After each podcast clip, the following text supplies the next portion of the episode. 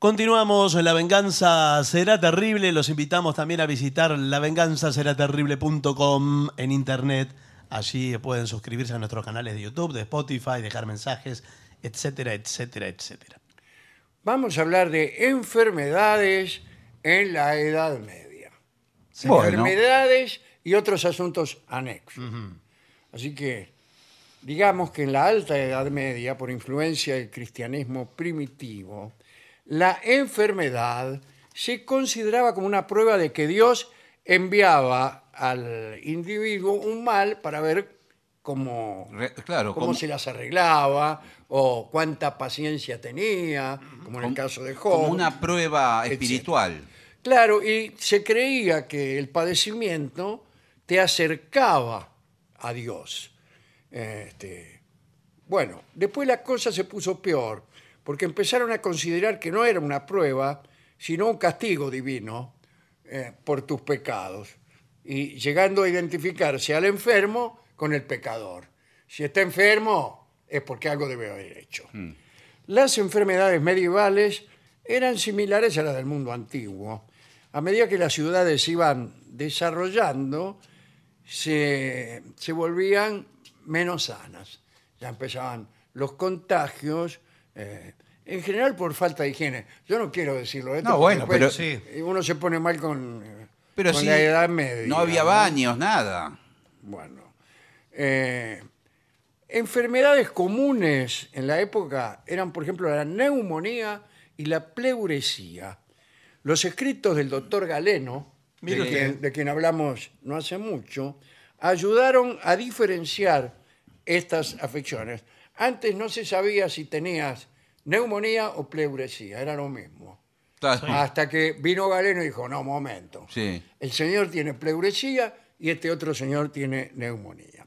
Según las observaciones de Galeno, la neumonía y la pleuresía eran enfermedades respiratorias, pero la primera, que no sé cuál es, ¿cuál es la primera? La neumonía. Ah, la neumonía causaba fiebre, dificultad para respirar y dolor en el pecho. En cambio, la pleuresía también. Y entonces, Ah, no. eh, pero el dolor del pecho de la pleuresía te pasaba a los hombros y te bajaba hasta la ingle, te bajaba.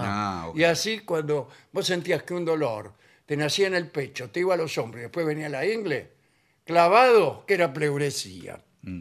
Eh, la tos con sangre sí. Podía aparecer en cualquiera de las dos enfermedades. La neumonía podía desembocar, Sí. qué lindo destino para una enfermedad, Sí. desembocar En el océano. en una pleuresía. Pero esta, ¿Cuál? esta, también podía ser causada por una lesión traumática. Hubo un brote de peste en el siglo XIV, durante el cual los individuos presentaban síntomas asociados a la neumonía. Los enfermos de peste tosían sangre y eso dificultaba la evaluación del diagnóstico. Imagínense, uno está con un enfermo y el tipo... bah. Otra enfermedad, Sí. el fuego de San Antonio. Esa no está más. Esa no, no, nunca la tuve. para mí es acidez estomacal o algo de eso. A ver. Usted es Era médico. una peste causada por la indigestión del grano Mire, tal cual lo que dijo usted. No, Claro. bueno, déjelo avanzar, va a ver. Eh, contaminado por el espolón del centeno. El espolón es un hongo, Sí. ¿me entendés? Es una Sí. canción. Sí, eh, que se cría en las espigas del cereal. Que se Durante el siglo X, en el sur de Francia, afectó a muchas personas, porque el centeno era producido y consumido en grandes cantidades por los pobres. Si un pobre se podía comer cada día Sí. 10 kilos de centeno. Pero es mucho. Pero no, pero hacían el pan con eso. Ah. De ahí descubrieron, me parece, el famoso LSD, del hongo del Eh, no lo sé.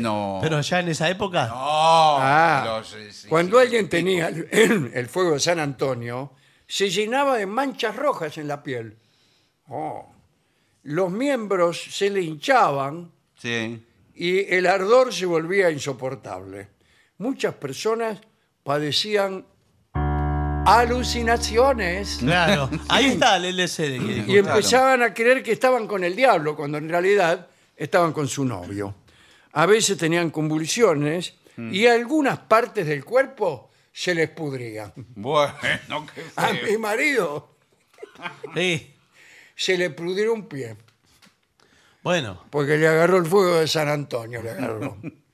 Y el tenés pie podrida. izquierdo lo tiene podrido. me tenés podrido, le decía el tipo. Bueno, eh, los dedos de las manos, por ejemplo, se le pudrían. Ah, eso es feo, ¿eh? Bueno, otro caso que citaremos es la enfermedad del sudor, Ah, ah, que apareció en el año 1485, ya casi a finales de la Edad Media. Eh, puede considerarse que después de la Edad Media, si usted toma eh, la conquista de Constantinopla por los turcos como fecha, otros toman el descubrimiento de América. Eh, en tal caso, si usted toma la caída de Constantinopla, fue ya en la eh, Edad Moderna. Pero en Londres, en 1485, murieron 15.000 personas a causa de dicha enfermedad, Del sudor. el sudor. Bueno. el sudor. Yo siempre consideré que el sudor no era una enfermedad, No, bueno, No, bueno. Es, que, es otro. es una circunstancia. Es otro sudor. No, a Ah. ver. Eh, en 1508 la afección desapareció, pero volvió en 1517. Se dispersó por Flandes, en el norte de Bélgica, Alemania, Suecia, en fin.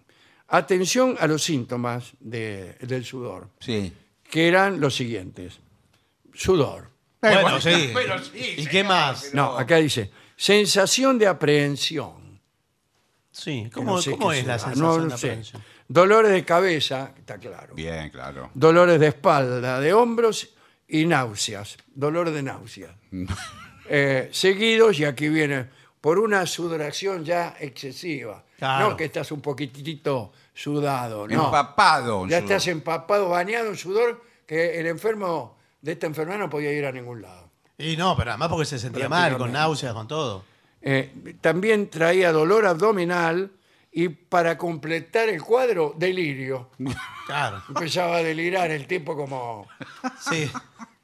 como algunas personas que conocemos nosotros. Bueno, sí. Los síntomas más graves, eh, dentro de estos mencionados, duraban de 15 a 21 horas, de las 3 de la tarde No, Hasta- señor. La, hasta las nueve de la cantidad, noche. la cantidad de horas.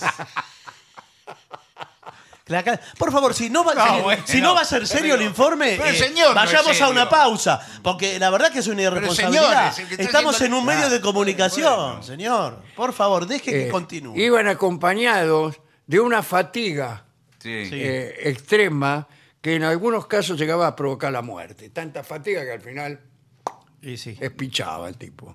La enfermedad del sudor era más bien de la clase alta ¿eh? Y podía terminar con alguien en cuestión de horas. Cuentan que durante un brote en 1529, el rey Enrique VII eh, tenía tanto miedo de agarrarse la enfermedad que salió corriendo y se alejó unas millas para aislarse, ¿no?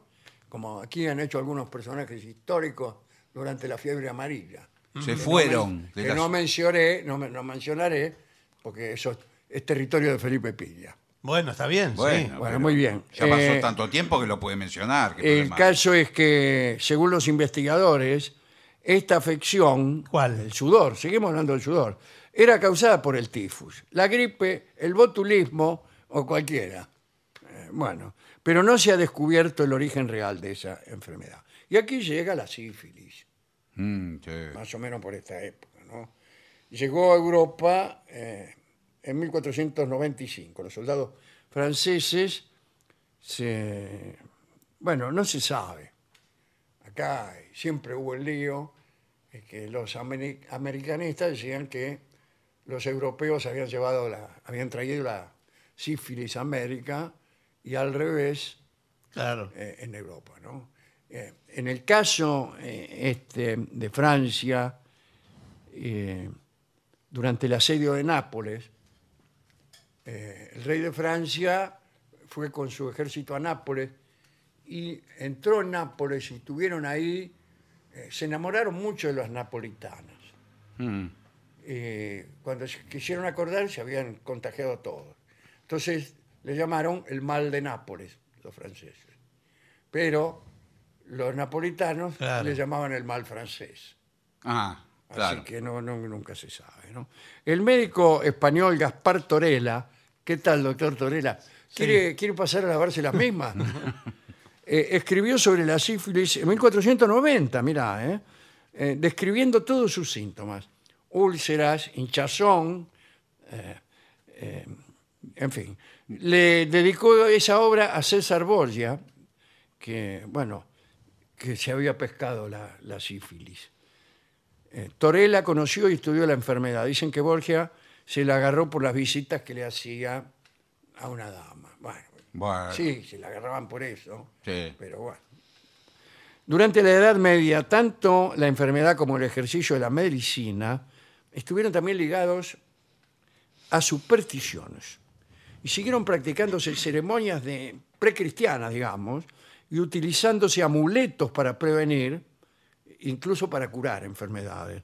En muchas ocasiones la Iglesia no pudo combatir estos ritos paganos y, y entonces se los apropió y los cristianizó. Algunos de estos ritos eran, por ejemplo, toques reales. Bueno, claro, sí. Muchas personas creían que encontrarían la cura si dejaban que el rey les tocara con sus manos. Bueno, es eh, sabido que el rey de Francia cura oficialmente la escrófula. Ah, Entonces, había un día incluso en que el rey francés se dedicaba a tocar a los escrofulosos. También a la astrología se la consideró causante de enfermedades y propiciadora de curaciones. La astrología llegó a enseñarse en las universidades medievales. Bueno, ahí estaban los hechiceros y los brujos que jugaban un papel muy importante. Eran más bien curanderos, entendidos en hierbas medicinales. Bueno, eh, en realidad la comunidad recurría a ellos muy seguido, porque los temía y los respetaba, los curanderos. Eh, yo también. Bueno, Sí, a está veces yo bien. a mí me gusta mucho, eh, voy a hacer una confidencia, Sí. el remedio natural. Claro Bueno, que está sí. bien. Todo lo que sea yuyos, Bueno, es que está. Es que antes no existían los remedios. No, Claro, y la gente ¿Qué? ya lo ve. Eh, Bien. Eh, el pueblo los temía, los curanderos los consideraba dotados de poderes, como sanar em- enfermos, volar, fabricar ungüentos, filtros, filtros amorosos, ¿no? Eh, Voy a hablar sobre el primer hospital de la Edad Media, que data del siglo IV, es decir, que todavía no era la Edad Media del todo se ubicaba en Bizancio, posiblemente por Santa Elena, que era la mamá de Constantino, que fue la que encontró la cruz. ¿no? Y luego rápidamente se extendieron por todo el occidente. Siempre en manos monásticas estaban los hospitales, los monjes, a pesar de la reticencia eclesiástica. Se construían juntos, pegados a los mon- monasterios, y se llamaban casas de Dios. Ah, Durante el siglo XI, las ciudades más prósperas y algunos señores feudales fundaron hospitales en sus dominios. Incluso algunos gremios construyeron hospitales para sus miembros. Eh, los herreros de Flandes, eh, los tejedores de Hansa, bueno. No se conoce mucho cómo eran. Se sabe que tenían un edificio principal, una enfermería, un claustro, la sala de camas, generalmente 12 por los 12 apóstoles, pero son pocas camas. sí, Sí. sí, es verdad. Bueno, Bueno, bueno. por- por algo se empieza. Bueno. Estaba la sala de sangrías. Ah, Sí. ¿Qué tal? ¿Quiere pasar a la sala de Sí, no, le sangrías? agradezco. Está la sala de purgas. Buenas tardes. Sí, ¿cómo le va? Eh, estoy buscando al doctor. Sí, eh, el baño, la farmacia y el huerto para el cultivo de las hierbas medicinales. Claro, tenía todo ahí. Claro, Tiene- señor. No es como ahora. Tiene que ir a la Que farmacia. tenés que ir a ahora. la farmacia que queda al lado Así y que antes. cobran un potosí. Bueno, acá había farmacia, dijo también. sí, había Sí, también. También. sí. Bueno, eh, la cirugía en la Edad Media estaba prohibida por la Iglesia. Se reducía a la sangría, a abrir algún acceso superficial, un forúnculo, por ahí, Sí, bueno, claro. sacar dientes y no mucho más. No, las cosas pequeñas. Como anestésico se usaban ciertas plantas y vino. Las heridas solo se cosían en casos extremos. Habitualmente las cauterizaban con un fierro caliente. O sea, eh, nada de andar cosiendo con una No, aguja y un hilo, no. Directamente acá le metemos un fierro caliente y chau. Y mata, Sí, sí, mata todas las bacterias. Sí, Mata no. todas. Sí, inclusive el paciente. Sí, el que el paciente también. Eh, las quemaduras se embadurnaban con aceite de linaza o de azucena. y se cubría la zona con harina y con un huevo. Como con harina y con un huevo. Pero no, puede es, ser. es mentira. ¿qué me- no, ¿Cómo le va a creer? Sí, dice así. Ah, ¿en Eh, serio? eh, eran tiempos que no, no había una buena... edu- este, Pero sí, parece una, una receta más Parece que una sí, milanesa. no había una buena medicina. Primero le No. puso aceite, después le pone Y harina. lo pone- y huevo. harina, ¿usted dónde le dolía? Eh, eh, acá- En la ingle. Sí, en la ingle. Ahí está. Sí, justamente. Harina y un huevo. Sí. Bueno. Extraordinario. eh, sí, Eh, sí, bueno, un, un catálogo de enfermedades. Sí, sí. Sí, que a mí me pica todo. Sí. Y a ver con qué lo podemos ilustrar. Vamos a escuchar una milonga bastante rantifusa que canta Jorge Vidal y que se llama Gripe Liviana.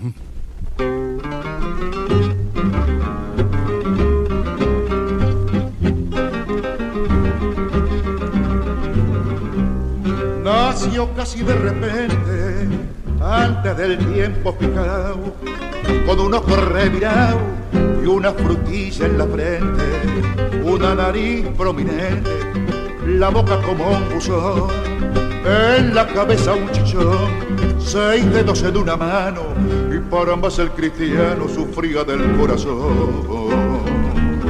Andaba un poquito enfermito el hombre.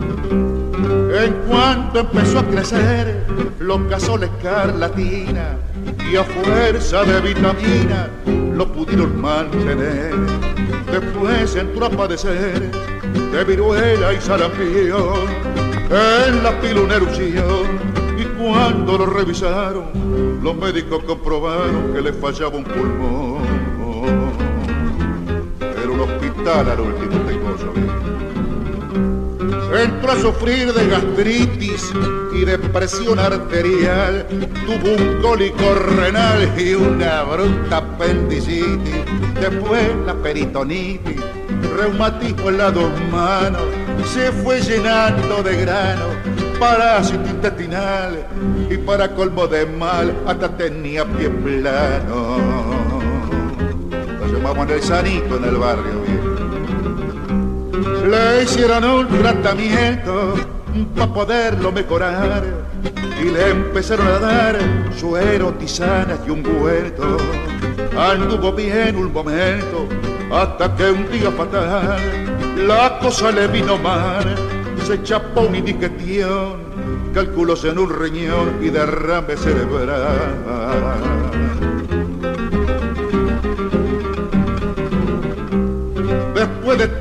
Luchar, lograron sacarlo a flote y le vino de rebote una ciática lumbar. Lo tuvieron que operar de pleuresía avanzada. Ya la ciencia derrotada decidió darlo por muerto antes de hacerle un injerto. Azul será perforada.